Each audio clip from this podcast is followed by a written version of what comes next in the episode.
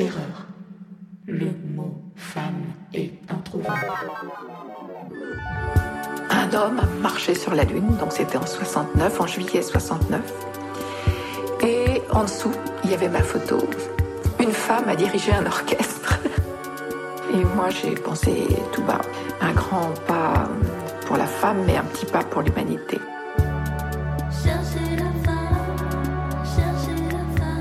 Le podcast qui parle des femmes et qui fait parler des femmes du monde de la musique. Bonjour à toutes et à tous. Je m'appelle Flore Benguigui et je suis une femme du monde de la musique parmi tant d'autres en tant que chanteuse, autrice et compositrice au sein du sextet L'Impératrice. À travers ce podcast, je vous propose d'aller chercher les femmes musiciennes trop souvent restées dans l'ombre. Voici le quatrième épisode qui porte aujourd'hui sur les compositrices, après les synthés, les basses et les chefs d'orchestre. Bienvenue dans Chercher la femme. Alors évidemment, petit point chiffre. La part des femmes parmi les compositeuristes, on va appeler ça comme ça, en 2019, c'était 14,4%. Ça s'est un peu amélioré ces dernières années, on était à 11% en 2012, mais la situation est quand même très déséquilibrée.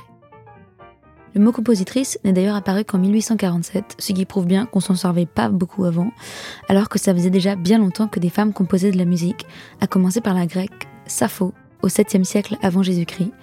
Alors pour mes amis jazzeux qui m'écoutent, c'est elle qui a inventé le mode mixolydien. Donc voilà, à votre place, euh, je la ramènerai pas trop. Mais encore aujourd'hui, par exemple, parmi les œuvres jouées en opéra en France, seuls 1% des compositeurs programmés sont des compositrices. Or, la majorité des élèves des conservatoires sont des femmes. Donc, qu'est-ce qui s'est passé au milieu? Pourquoi toutes ces femmes ont décroché? En fait, il y a pas mal de paramètres. Dans le domaine de la création artistique, la femme a longtemps tenu le rôle de muse. Pas muse le groupe, hein. muse l'inspiratrice. Un rôle pas désagréable certes, mais carrément passif. Elle inspire la création, mais ne crée pas elle-même. À cela s'ajoute la construction sociale du concept de talent, qui est défini comme inné. Or, la qualité d'une création ne dépend pas uniquement du talent, mais aussi du temps qui a pu être consacré à la création, de la qualité et de la quantité des collaborateuristes qu'on a pu réunir pour mener à bien le projet, et donc des moyens financiers potentiels. Tout ça déjà, si on est une femme, on y a beaucoup moins accès. Sans oublier la confiance en soi dans tout ça, des compétences d'organisation hors pair et des dictates sévères et complètement réactionnaires sur le physique et sur l'obligation de la perfection. Tout ça met déjà les femmes sérieusement à l'écart. Mais par le passé et encore aujourd'hui, on a des exemples de femmes qui ont réussi à dépasser ce plafond de verre pour devenir de grandes compositrices. Malheureusement, beaucoup d'entre elles sont aujourd'hui totalement inconnues du grand public. Pour cet épisode, et parce que sinon il y a beaucoup trop de choses à raconter, une fois n'est pas coutume, on va axer notre recherche sur un seul endroit dans le monde. On va parler d'un bout de rue qui a révolutionné l'histoire de la musique populaire américaine. Un tout petit espace d'à peine 500 mètres, situé à Limoges, non je plaisante, à New York, entre la 5e et la 6e avenue à Manhattan, sur Broadway. Sur ce petit bout de rue, on trouvait en 1920 une importante concentration d'éditeurs de musique. Qu'est-ce qu'on en a à faire des éditeurs de musique, me direz-vous? Bah, Figurez-vous qu'il y eut un temps dans la musique où la popularité d'une chanson était calculée au nombre de copies de partitions vendues plutôt qu'au nombre de disques. Les partitions étaient produites pour que les gens puissent chanter les chansons chez eux, Or, après la guerre civile, les ventes de pianos avaient explosé dans le pays. On vendait à peu près 25 000 pianos par an. Et donc, avant les radios et les disques, c'était surtout à travers les pianos dans les salons privés que se diffusait la musique populaire. Donc, pas de chance si votre oncle jouait comme un pied. Tout le business de la musique reposait donc là-dessus. Aux alentours des années 20, les plus grandes maisons d'édition commençaient donc à s'ouvrir à la musique populaire et à s'éloigner des hymnes et de la musique classique. Chaque maison possède un personnel constitué de compositeurs et de paroliers. L'idée, c'est de produire des tubes maison et de les vendre. Pour ça, elles utilisent la technique du plugging. Pour faire entendre leurs chansons au plus grand nombre de personnes, elles les mettent sur TikTok. Ah non, c'est ça. Elles embauchent des pluggers, c'est-à-dire des musiciens ou des chanteurs qui vont aller jouer les chansons dans des salles d'audition, dans des cafés, dans des music halls, dans des saloons. Donc en fait, c'est comme TikTok, mais en beaucoup plus laborieux. George Gershwin lui-même, donc un grand compositeur de jazz pour ceux qui ne le connaissent pas, était plugger. On dirait que c'est un nom de gaming dégueulasse, mais non, en fait c'est juste il jouait du piano, le type, quand il était jeune, à Tin Alley, car c'est le nom de cette rue. Tin Alley, c'est donc cette petite portion de la 28e rue qui concentre 38 éditeurs de musique sur 500 mètres. Au bout d'un moment, il n'y avait même plus besoin de faire déplacer les pluggers parce que les chanteurs ou les producteurs de spectacles venaient directement flâner à Tin Alley pour aller pêcher les prochains tubes de demain. En plus, Broadway n'était qu'à quelques rues de là, donc c'était plutôt pratique. Tous les compositeurs y jouaient les fenêtres ouvertes, leurs tubes, pour appâter les oreilles curieuses, ce qui faisait, selon un journaliste du New York Times de l'époque, un bruit de casserole en fer blanc, d'où son nom de Tin Pan Alley. La Tin Pan Alley a vraiment modelé le son des années 20 en synthétisant le jazz, le ragtime et les ballades populaires pour créer un style sophistiqué mais en même temps très urbain et très contemporain. Par exemple, on raconte qu'à l'époque, une nouvelle dans le journal qui passait par Tin Pan Alley devenait une chanson quelques heures plus tard. Le moindre truc qui se passait était utilisé. Heureusement que Facebook n'hésitait pas encore, vous imaginez le bordel. Parmi les compositeurs de la Tin Pan plusieurs compositrices allaient sérieusement tirer leur épingle du jeu, sans pour autant devenir aussi connues malheureusement que Gershwin ou Irving Berlin, les compositeurs stars de l'époque. Parmi elles, Kay Swift. Étudiante en piano et en composition classique à l'école Juilliard, Kay travaille aussi en tant que pianiste de répétition. Très jeune, elle épouse un banquier nommé James Warburg, qui est aussi poète à ses heures perdues et qui écrira les paroles sur presque toutes les compositions de Kay sous le nom de Paul James. En 1925, elle rencontre George Gershwin, qui encourage son intérêt pour la musique populaire et la pousse à composer dans ce registre. Ce dernier la consulte très souvent pour sa propre musique à lui. À 34 ans, elle compose Can't We Be Friends pour la comédie musicale Little Show à Broadway et le morceau rencontre un vif succès. Il deviendra d'ailleurs par la suite un immense standard de jazz chanté par les plus grands. Vous l'avez probablement déjà entendu.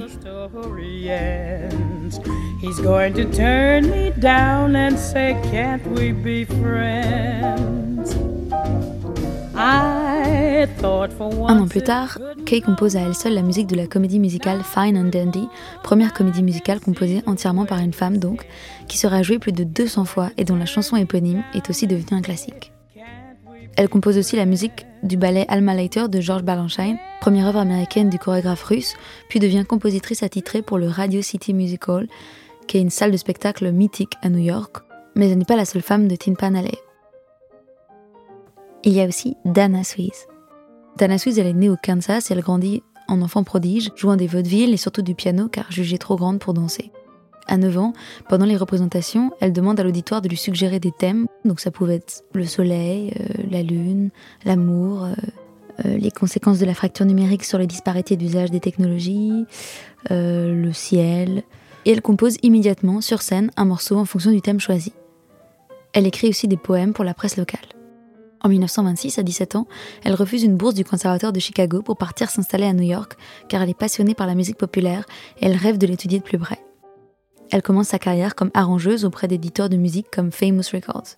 C'est à cette époque qu'elle publie Syncopated Love Songs, qui est une longue œuvre classique au piano, mais qui connaît très vite un petit succès. Mais elle veut s'attaquer à la musique populaire. Du coup, elle se dit qu'elle va voler à elle-même, pas bête, et elle prend un bout de sa propre œuvre pour piano pour y mettre des paroles. Elle collabore avec un parolier nommé Eddie Ayman et à eux deux, ils écrivent quelques chansons qui sont très vite des succès, notamment Have You Forgotten. Elle crée ainsi le lien entre musique classique et musique populaire. Mais Dana ne s'arrête pas là. Un jour de 1934, à Tin Pan justement, Dana dit à un éditeur qu'elle peut écrire un hit en 15 minutes. L'éditeur lui demande de lui prouver et accompagnée d'Eddie Ayman aux paroles, elle revient 15 minutes plus tard avec You to Be in Pictures qui devient un thème très célèbre, un hit à la radio et aussi régulièrement utilisé au cinéma. Vous l'avez forcément déjà entendu, ça fait ça.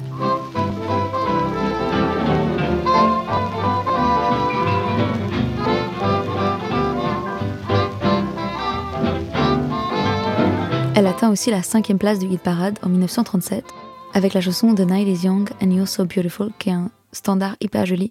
Je vais essayer de vous le chanter. The night is young and you're so beautiful here among the shadows, beautiful lady. Open your heart. The sea set the breezes sing of it.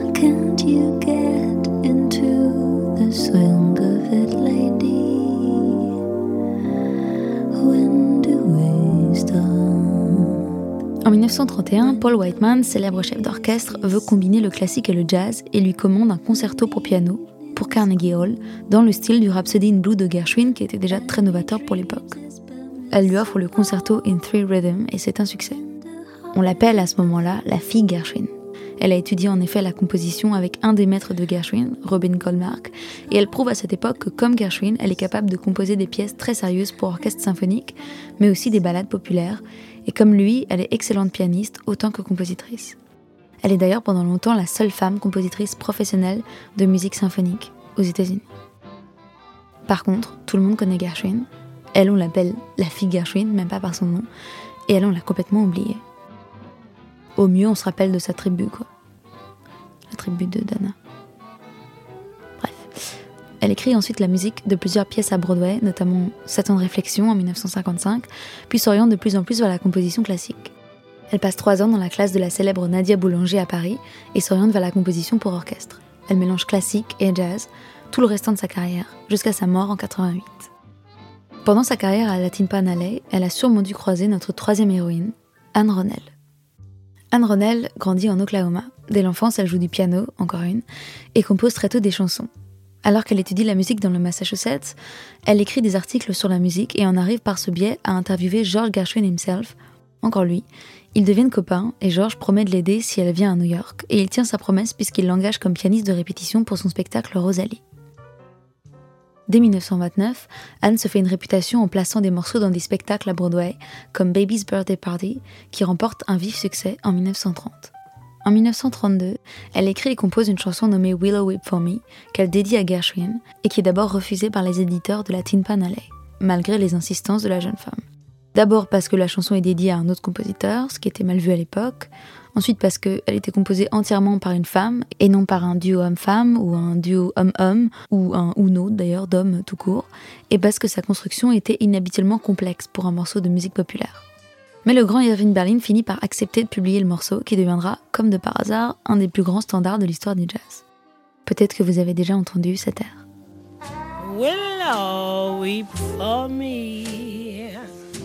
willow, weep for me.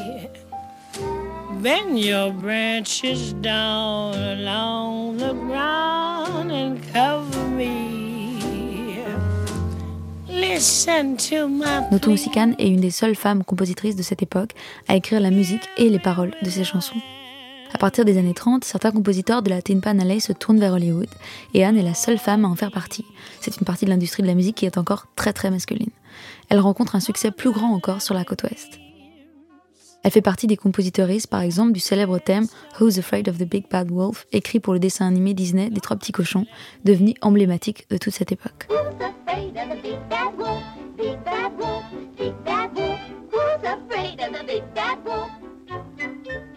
Anne devient ensuite directrice musicale pour le cinéma, souvent à la Paramount et à l'unité d'artistes.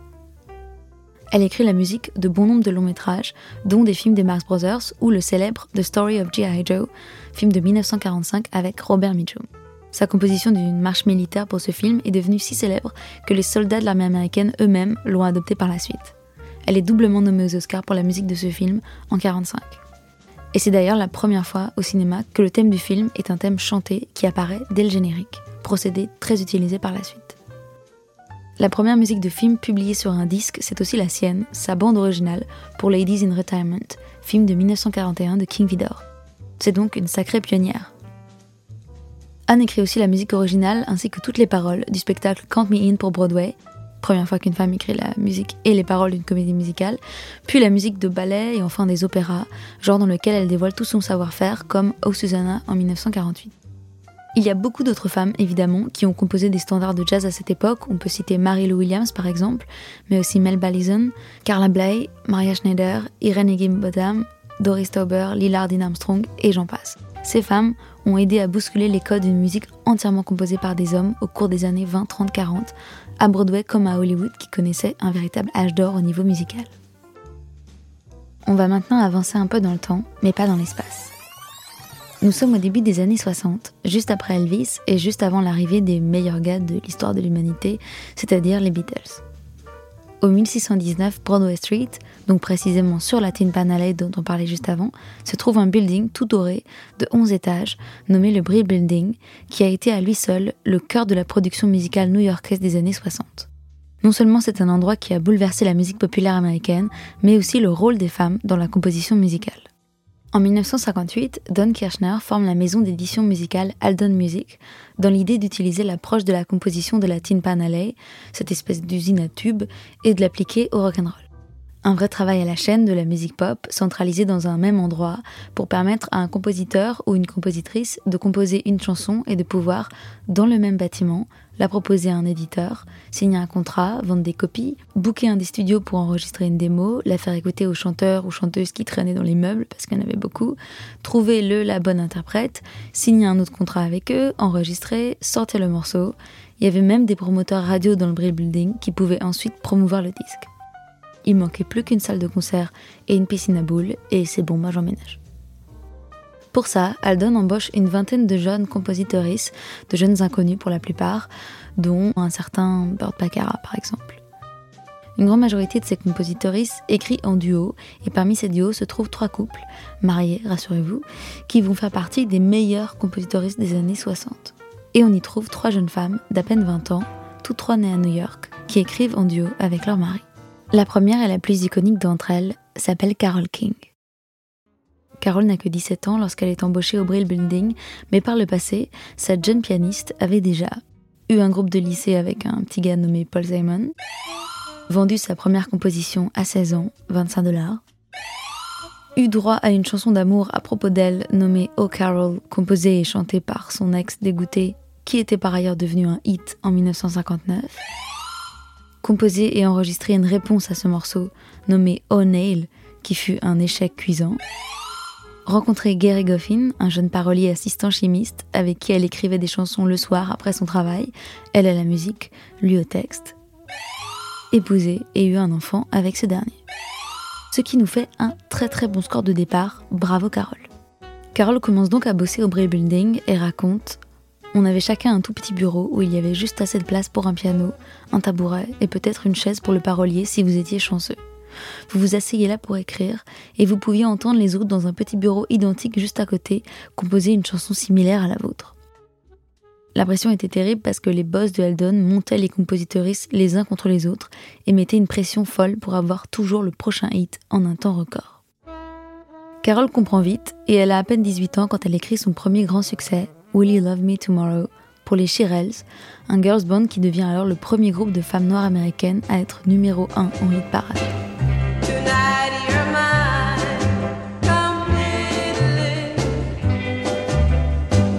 Précisons que Carole n'était pas que compositrice, elle était aussi arrangeuse, productrice, très impliquée dans le son du morceau, elle choisissait parfois les interprètes ou elle jouait même du piano sur certains enregistrements.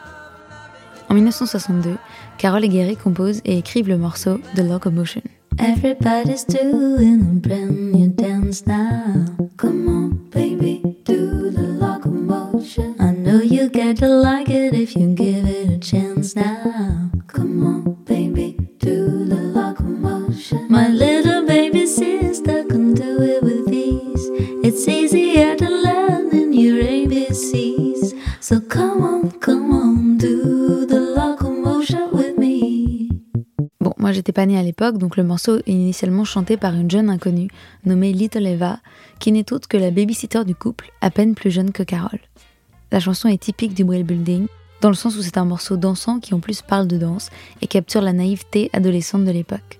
C'est le plus grand succès de l'année 62 et le début de la carrière de Little Eva, qui du coup devait plus être trop dispo pour garder les enfants après.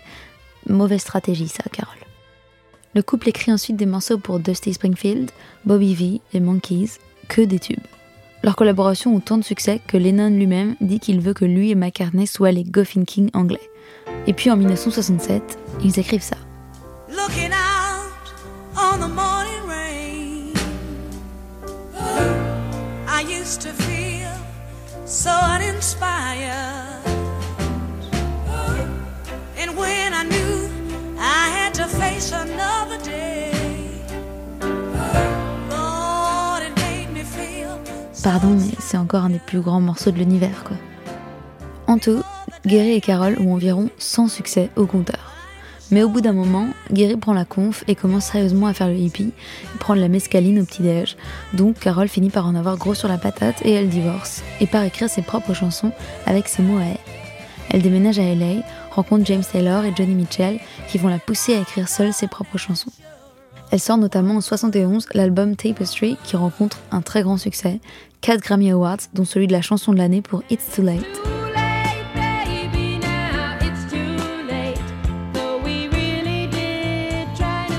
Elle est alors la première femme d'ailleurs à recevoir ce prix.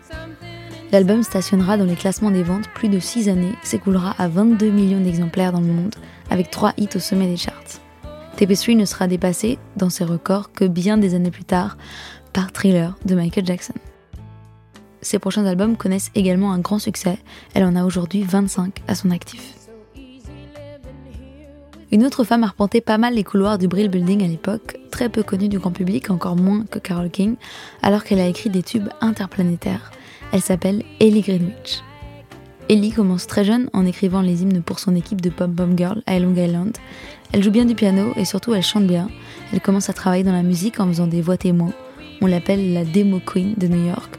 Ce qui est bien, mais pas top. Enfin, c'est un peu comme si vous étiez le meilleur ramasseur de balles à Roland Garros. Vous êtes utile, mais vous shinez pas vraiment. En 1960, à la suite d'un quiproquo lors d'une visite au Brill Building, elle est repérée par les deux auteurs, compositeurs et producteurs les plus prolifiques de l'époque, Jerry Leiber et Max Toller, et parvient à être embauchée. Elle va co-signer un grand nombre de tubes, d'abord avec Tony Powers et surtout avec Jeff Perry, qui deviendra son mari en 1962. Le couple devient d'ailleurs très ami avec l'autre couple de compositrices-auteurs, Carol King, Gary Goffin, sauf que Ellie et Jeff, c'étaient les petits poulains de Phil Spector, le célèbre producteur et en 63, il compose ce qui deviendra un des plus grands hits de tous les temps.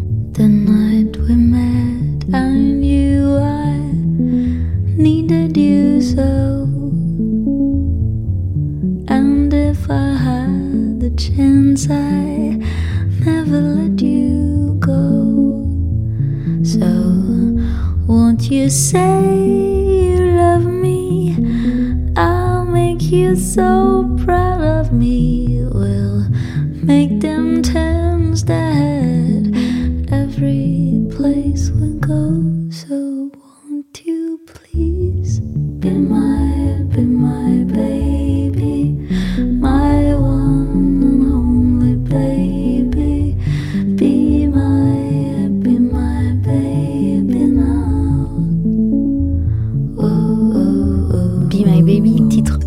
du son de Phil Spector, qui décrit lui-même son traitement du son sur ce morceau comme une approche wagnerienne du rock and roll, tout un concept, connu par la suite sous le nom de Wall of Sound. Sur Be My Baby, c'est la première fois d'ailleurs que Phil Spector enregistre un orchestre au complet avec la technique de l'overdubbing, c'est-à-dire qu'il pouvait réenregistrer les instruments sur la même piste, en couche par couche, pour créer un effet massif, un mur de son. D'ailleurs, pour ceux qui ont écouté l'épisode 2, c'est Carol Kay à la basse sur ce morceau. Coucou Carole. Brian Wilson lui-même, compositeur de génie, considéré comme Dieu par, euh, bah, par moi en fait, disait avoir écouté le morceau plus de mille fois et qu'il était pour lui la plus parfaite chanson pop jamais créée. L'ingénieur du son des Beach Boys avait même eu pour instruction de faire une boucle du refrain pour que Brian et le reste du groupe puissent l'écouter en continu pendant des heures, dans une sorte de transe, espérant percer le secret de la chanson parfaite. Bon, moi je pense juste que tout le monde a détesté très vite le morceau, mais bon, c'est pas grave. Donc, le plus grand morceau du siècle, c'est fait. Mais Ellie ne s'arrête pas là, et elle écrit bien d'autres tubes par la suite avec son mari, Baby I Love You pour les Ronettes par exemple, ou Dadoo Run Run pour les Crystals. Rien qu'en 1964, le couple écrit 17 des singles du top 100. Et puis bon, après elle divorce, elle enregistre un album sous son nom en 68, continue son activité d'autrice dans les années 70 et 80, fait des chœurs et des arrangements vocaux pour des petits artistes sympas comme Frank Sinatra, Bobby Darin, Electric Light Orchestra, Blondie ou Dusty Springfield. Et en 84, Leader of the Pack, une comédie musicale fondée sur ses chansons, est présentée à Broadway. La dernière femme de ce trio s'appelle Cynthia Vale et écrira de grandes chansons avec son mari Barry Mann toute sa vie. C'est d'ailleurs le seul couple qui n'a pas divorcé, bravo les gars. Elle est ultra gramifiée, oscarisée, golden globée. Elle a écrit des chansons comme On Broadway, Make Your Own Kind of Music ou même He's So Shy, des Pointer Sisters que j'adore, mais en tant que parolière. Donc on va pas s'étendre là-dessus ici. Alors voilà, je me suis dit que ça n'a pas dû être facile tous les jours pour ces trois femmes, parce que déjà, être la seule femme dans un studio rempli d'hommes en tant que compositrice, c'est compliqué. Mais imaginez dans un immeuble qui représente toutes les strates de l'industrie de la musique, avec que des hommes à tous les étages. Quelle galère. Donc forcément, à l'époque du florissement des girls band, ça a eu son importance pour les chanteuses de cette période d'avoir des femmes avec elles dans les studios. C'était en plus un moment très excitant pour les femmes aux États-Unis, pas seulement parce que c'était l'époque de la contre-culture bourgeonnante et du rock'n'roll, mais aussi grâce à tous les changements sociaux, aux mouvements de contestation, à la révolution sexuelle et aux grands avancements dans la libération des femmes. Carole, Cynthia et Ellie ont donné une voix aux jeunes femmes de leur époque, des femmes qui avaient encore un pied dans l'Amérique puritaine, mais un autre dans une Amérique plus libérée. Et des femmes qui composent pour elles-mêmes, mais aussi pour d'autres femmes ou des hommes, il y en a encore beaucoup aujourd'hui, c'est juste qu'il faut aller les chercher. Moi, il y en a une qui me fascine beaucoup, que j'ai la chance de connaître un petit peu et qui illumine très souvent les réseaux sociaux de sa voix complètement hors norme. Elle a écrit et composé pour beaucoup de gens, mais elle mène aussi de front sa carrière solo. C'est une personne passionnante et passionnée, profonde et incroyablement douée. Voici November Ultra. Je m'appelle November Ultra. Je suis euh, moi, j'aime bien dire chanteuse un peu avant tout parce que je pense que je compose parce que j'adore chanter. Euh, mais du coup, compositrice, productrice euh, en MAO, mais vraiment un petit bébé, mais je le fais quand même. Donc, euh, je trouve que les casquettes sont importantes. Du coup, je, je compose pour moi, mais j'ai aussi pas mal composé pour d'autres. Euh, en gros, je composais vraiment beaucoup pour moi et mon éditeur à un moment m'a dit euh, vu que tu écris toutes les mélodies et les paroles et tout, est-ce que tu as déjà pensé à écrire pour d'autres personnes Ce que j'avais jamais fait avant?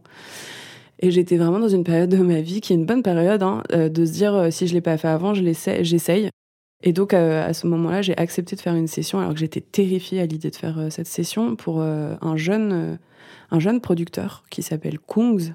Il venait de sortir son morceau qui a énormément fonctionné. Euh, ils travaillaient sur son album. Et puis en fait, il y avait un morceau qu'ils adoraient, mais ils étaient très bloqués dessus. Ils avaient le refrain, mais ils n'avaient pas les couplets. Euh, ni le bridge, ni tout ça. Et donc, en fait, on m'a demandé de faire une session de studio. Et donc, euh, moi, très studieux, je suis arrivée avant la session de studio avec euh, quatre couplets différents possibles. Tu vois, écrit toutes les mélodies, toutes les paroles et tout. Très, vraiment très stressée. Et en même temps, je me disais, je me disais bon, quoi enfin, c'est pas grave, au moins, voilà, j'aurais testé. Et puis, si, si ça me plaît pas, l'expérience, ben, je le referai pas d'écrire pour d'autres et c'est OK. Et euh, en fait, il s'avère que j'ai eu un beginner's luck, comme on dit, la chance des débutants euh, quelque part, parce que ça a été la première fois et qu'en fait, euh, ce que j'ai fait a été, a été gardé et devenu le deuxième single de, de Kungs, qui s'appelait du coup Don't You Know. Et en fait, ce morceau, ben, il s'avère qu'il a bien fonctionné. Et, et du coup, ça m'a ouvert, on va dire, des, des portes dans le métier de la composition pour d'autres. Alors qu'avant, moi, je faisais vraiment partie euh, de la scène un peu, euh, on va dire, euh, française émergente avec, avec mon groupe. Donc moi, j'ai fait partie d'un groupe qui s'appelait Agoroja, avec deux autres membres, Clément et Benjamin. Et du coup, moi, quand je suis arrivée là-dedans, j'avais vraiment un rapport à la composition qui était très aléatoire dans le sens où moi j'attendais beaucoup euh, le, moment où j'allais être touchée par la grâce, tu sais. Quand on est, on est musicien, euh, un peu tous, on se dit, euh, on voit quand on a été inspiré et on voit les morceaux qu'on est capable de faire quand on est vraiment inspiré. voilà, il y avait des moments où j'étais incroyablement inspirée, du coup j'écrivais très vite. Puis après, moi, il y avait des gros laps de temps où j'étais pas du tout inspirée, donc j'arrivais pas à écrire. Et euh, quand j'ai commencé le groupe, et en fait, euh, on a fait le premier morceau euh, très rapidement parce que j'étais inspirée, qui s'appelait Summer Ends. On l'a un peu sorti dans la foulée, puis, puis le morceau a pris, les gens l'ont écouté, c'était génial. Mais du coup, en fait, très vite, il a fallu qu'on fasse d'autres morceaux parce qu'on avait de la promo qui était demandée, des concerts qui étaient demandés. Et en fait, non, on n'avait qu'un morceau, en fait. Et, et en fait, d'un coup, je trouve que c'est, il y a une grosse différence quand tu deviens, entre guillemets, musicien professionnel. Et, c'est que d'un coup, en fait, on fait ça tous les jours et on a des deadlines. Et en fait, c'est très bizarre euh, d'un coup euh, de, de, penser à ça comme euh, un métier, qui est, un job. Et du coup, il faut du temps pour trouver sa méthodologie. Moi, j'ai mis énormément de temps à trouver ma, ma méthodologie, c'est-à-dire qu'est-ce qui fonctionnait pour que je puisse composer un bon morceau. Voilà. Au début, j'avais pas les outils. Donc en fait, je voulais aller plus vite que la musique vraiment et j'avais pas écrit assez de morceaux en fait. Donc j'avais pas on le dit tous, hein, mais il faut écrire beaucoup, beaucoup de mauvaises chansons pour arriver à, écrire ta première bonne chanson. Moi, quand je suis arrivée, j'avais vraiment déjà 24 ans. C'est-à-dire que c'est jeune, hein, dans la, c'est jeune dans la vie d'une personne, mais malheureusement, dans, dans la vie musicale, euh, de ce qu'on nous fait ressentir, euh, malheureusement, il y a un peu ce truc-là où, genre, 24 ans, t'as l'impression que t'es déjà terminé, et pas du tout. Voilà, pour les personnes qui nous écoutent, euh, c'est faux. J'ai 32 ans et je vis ma meilleure life. Ça, ça veut rien dire, franchement, faut qu'on déstigmatise ça, mais parce que t'as des Billie Eilish et t'as des Lords qui sont incroyables, très jeunes, enfin, plein, plein d'artistes qui sont merveilleuses, hein, très jeunes. Et après, ben, en fait, c'est chacun à son tempo, et moi, par exemple, j'y suis, j'y suis arrivée plus tard, et, et je pense qu'à 16 ans, je savais pas qui j'étais, je savais pas ce que je voulais dire je savais pas, euh, voilà. Alors effectivement, savoir à peu près qui on est et où on veut aller, ou au moins savoir où on veut pas aller du tout, c'est assez important quand on est compositrice. Mais du coup, c'est quoi cette fameuse méthodologie? Mais c'est ça qui est méga intéressant aussi d'avoir des sessions avec d'autres personnes, parce que je pense qu'on a toutes et, tous et toutes euh, des, des, méthodologies qui sont très différentes. Moi, j'ai compris avec les années euh, ce qui fonctionnait pour moi, c'était vraiment, avant toute chose, de réussir à me créer une, une, une ère de jeu, tu vois. En fait, je suis capable de me lever le matin et de me dire, euh, je suis capable d'écrire un morceau en une journée.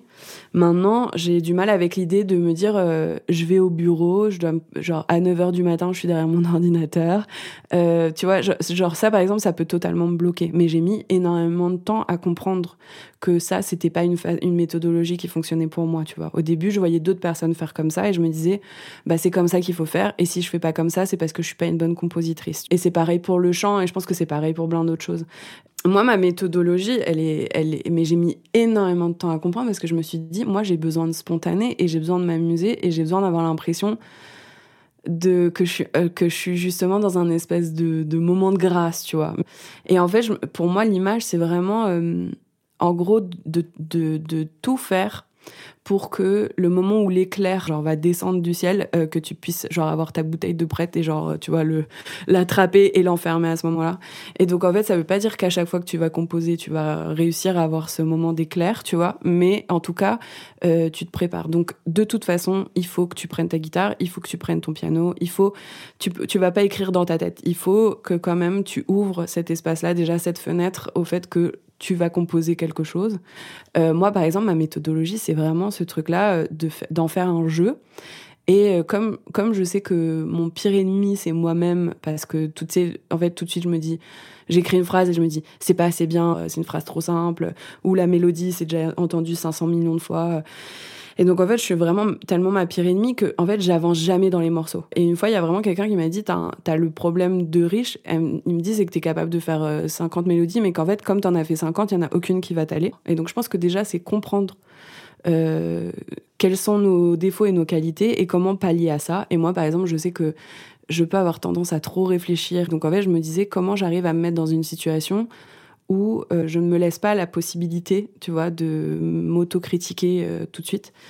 Et par exemple, moi, je me fais des, euh, ce que j'appelle des demi-chansons en une demi-heure. Et donc, c'est couplet, pré-refrain, refrain, et je me mets au piano vraiment en mode... mais vraiment pour rigoler. En fait, c'est vraiment pour rigoler, mais ça veut dire que c'est pas des chansons qui vont devenir des vraies chansons. C'est arrivé, mais en fait, je pense que c'est arrivé parce que c'est pas des choses où je me suis dit ça va être une chanson. Tu vois, c'est enlever tout le côté un peu solennel. Mais comme, euh, tu sais, quand t'es en studio et que t'enregistres les voix d'EF, tu vois, dès qu'en fait on te dit ça va être les voix d'EF, on est tous, on somatise. T'as la voix qui se casse, la veille t'es malade, tu te dis non mais j'ai un rhume, je peux pas enregistrer demain. en fait c'est juste que nos cerveaux sont stressés parce que on va faire les voix d'EF et en fait on garde toujours souvent les démos et tout parce qu'en fait ça a été des moments où on l'a fait et on était dans une, dans une énergie, tu vois, genre de fun avec le groupe ou avec euh, nous-mêmes. Et, et je trouve que moi, par exemple, quand j'écris des chansons, pareil, tu vois, je me dis, euh, je vais prendre trois minutes du temps des gens après, donc en fait, euh, je peux pas leur faire écouter de la merde. Et du coup, en fait, j'ai pallié à ça en, en faisant des exercices, tu vois, et ce que j'appelle du coup d'écrire des interludes. Ces interludes en question, c'est juste des petits bijoux que vous pouvez aller écouter sur son Instagram ou dans des secret tapes. Elle en publie beaucoup et c'est toujours très très beau. J'utilise vraiment l'image un peu d'un boxeur, tu vois, où à un moment, en fait, ça, ça se fait au réflexe. Plus tu travailles, tu vois, plus euh, euh t'as tellement écrit qu'à un moment, en fait, euh, ça, ça, devient de plus en plus facile. C'est comme aiguiser ses couteaux. Donc, t'aiguises ton couteau de la mélodie et t'aiguises ton couteau de, des paroles en faisant ces interludes-là, qui n'ont pas volonté de devenir des vrais morceaux, mais qui parfois, du coup, sont incroyablement intéressants. Et tu dis, ah, mais en fait, ça, ça pourrait ça pourrait être développé sur trois minutes. Pas tous les jours, tu vois, pas tous les jours, je me dis cette chanson, elle va devenir quelque chose, mais en tout cas, j'ai pris plaisir à chaque fois à le faire. T'es aussi face au mur, en fait, tu réfléchis plus parce que t'as, entre guillemets, t'as qu'une demi-heure, donc en fait, tu vas au plus naturel aussi, tu vas au plus efficace. Et donc, en fait, je, je trouve que c'est une façon de travailler, en tout cas pour moi, qui est, qui est méga euh, euh, plaisante, parce qu'en fait, euh, c'est juste drôle, tu vois, je m'amuse. Pendant une demi-heure qui souvent du coup devient en fait une heure, deux heures, trois heures. et puis si j'aime vraiment le morceau, en fait ça devient un vrai morceau et du coup bah ça me prend des jours et des semaines pour après le développer, faire les prods et tout ça. Écrire pour soi, donc, et sans but précis, mais aussi écrire pour les autres, comme l'ont fait nos aînés Carol King ou Kay Swift par le passé, et apprendre surtout en faisant. Tu vois, d'écrire pour les autres, c'est ce qui a totalement euh, dédramatisé et facilité le fait que j'arrive à écrire pour moi maintenant moi, moi euh, j'ai appris énormément en voyant. Euh, enfin, j'ai une chance énorme de pouvoir être en studio avec des gens que j'admire et de les voir travailler, de les aider à ma façon. Et d'un coup, tu vois, euh, bah, en studio, en fait, il y avait très peu de femmes. Et donc, tout de suite, en fait, tu te reconnais, puis tu parles, et puis tu te serres les coudes un peu, tu vois. Puis tu fais des sessions ensemble, et c'est incroyable parce que tu te dis, mais c'est fou, genre, c'est trop bien de travailler ensemble et tout ça. Et euh, ouais, de voir euh, une Isult, de voir euh, une Anna Zimmer, Coco Bans, qui, étaient, qui, étaient des, qui sont toujours d'ailleurs des grandes compositrices top lineuses et tout. Et, et d'apprendre en fait de chacune, de la façon dont elles font les choses. Il y a une certaine paix qui est intéressante là-dedans et d'entraide totale. Et, euh, et, après, moi, dans la composition, j'avoue que je suis assez partisane du pêcheur. Euh, enfin, tu dois apprendre à pêcher. Pas à pêcher euh, du genre aller en enfer, mais à pêcher, apprendre à pêcher du poisson. Euh, et c'est par exemple, je fais des secret tapes euh, où je fais des reworks de morceaux. Et, euh, et, en fait, les secret tapes, elles existent que parce que j'avais besoin de comprendre comment fonctionnait Ableton. Et au lieu de regarder des tutos, tu vois, en fait, je pense que moi, j'ai besoin d'apprendre en faisant.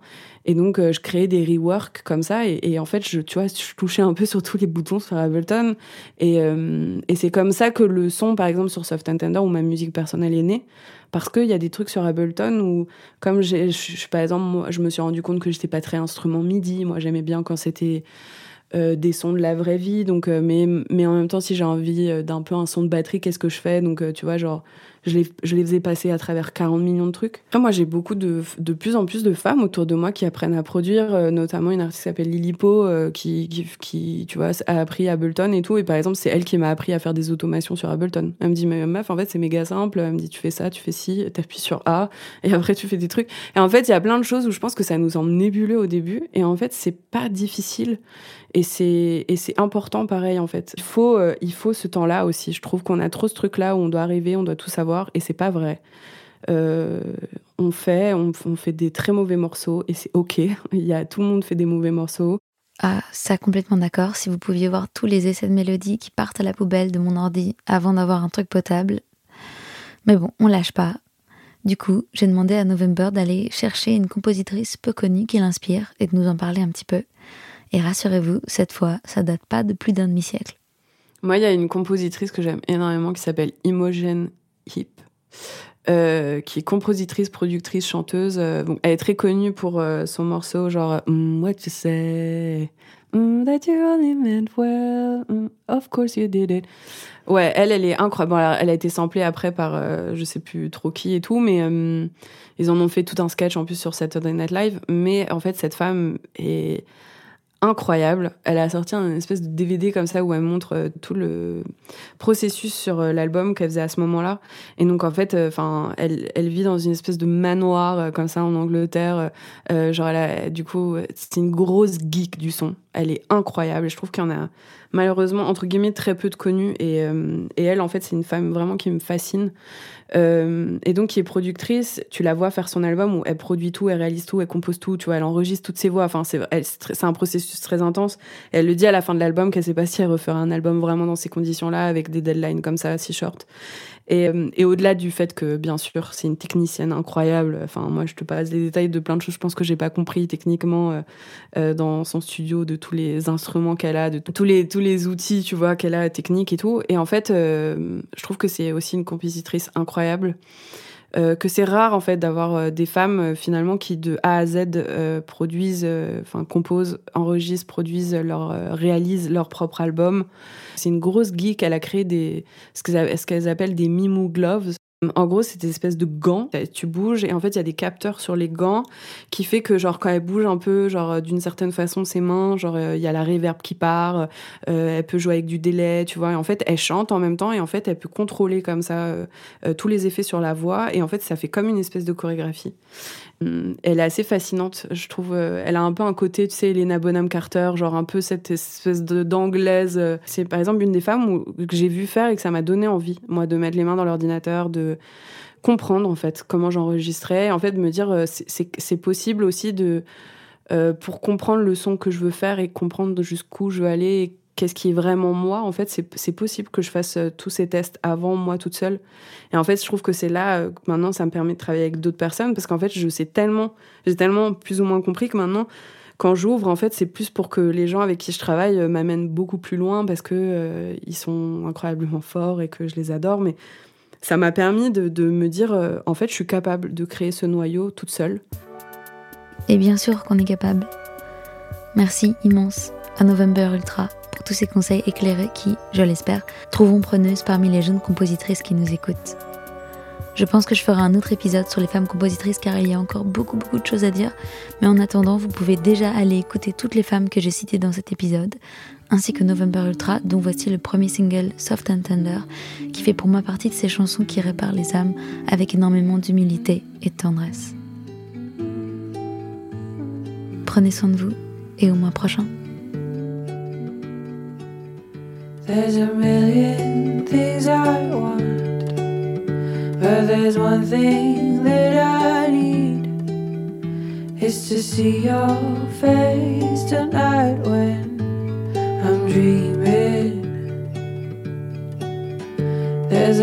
million things I want, but you're the one thing that I need. I gotta see your face tomorrow when I'm waking.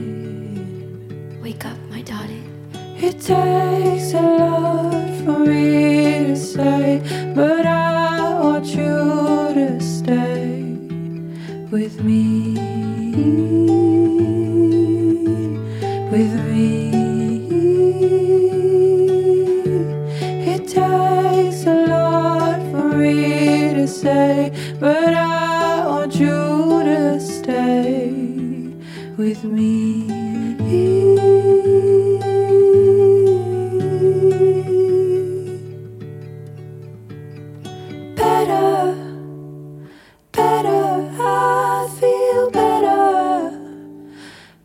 when we together.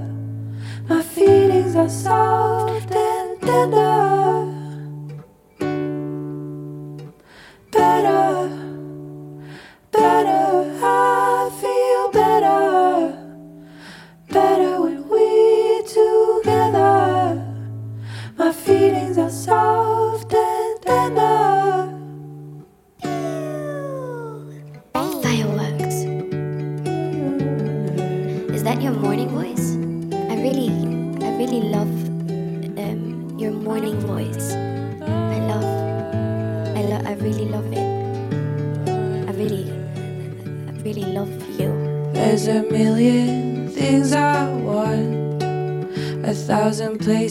Where I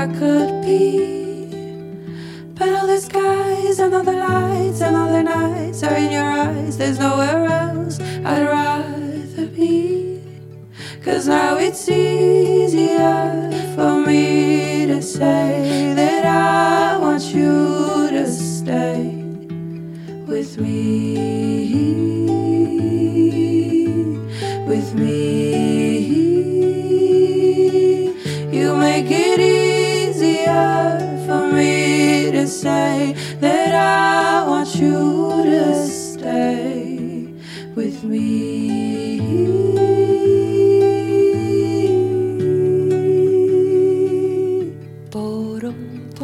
Better, better, I feel better, better when we together.